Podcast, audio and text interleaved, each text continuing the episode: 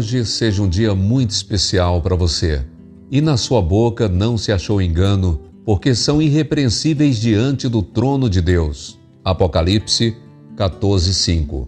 O selo do Deus vivo só será colocado sobre os que possuem uma semelhança com Cristo no caráter. Como a cera recebe a impressão do sinete, assim deve ser a alma receber a impressão do Espírito de Deus e reter a imagem de Cristo. Muitos não receberão o selo de Deus porque não guardam os seus mandamentos nem produzem os frutos de justiça. A grande multidão dos cristãos professos despertará com amargo desapontamento no dia de Deus. Eles não têm na testa o selo do Deus vivo. Sendo mornos e indiferentes, eles desonram muito mais a Deus do que o descrente confesso. Tateiam nas trevas, quando poderiam estar andando na luz meridiana da palavra, sob a orientação de alguém que nunca erra.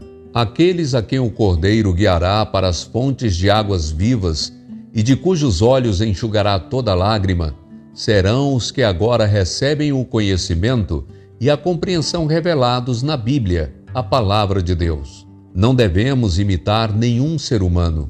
Não há nenhum ser humano que seja suficientemente sábio para ser nosso critério. Devemos olhar para o homem Cristo Jesus, o qual é completo na perfeição da justiça e santidade. Ele é o autor e consumador de nossa fé. Ele é o homem exemplar. Sua experiência é a medida da experiência que devemos obter. Seu caráter é nosso modelo. Tiremos, portanto, a mente das perplexidades e das dificuldades dessa vida e fixemo-la nele, para que, contemplando, possamos ser transformados à sua semelhança.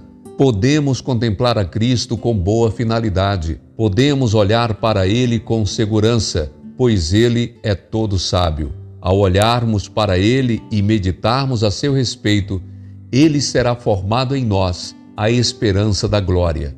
Procuremos com todo o poder que Deus nos tem dado.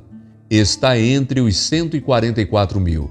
Só os que receberem o selo do Deus vivo terão o passaporte para transpor os portais da Cidade Santa. Meditação Cuidado de Deus, página 369. O selamento é uma obra invisível de Deus. Que cada dia possamos fazer a nossa parte para estarmos prontos para receber o selo do Deus vivo.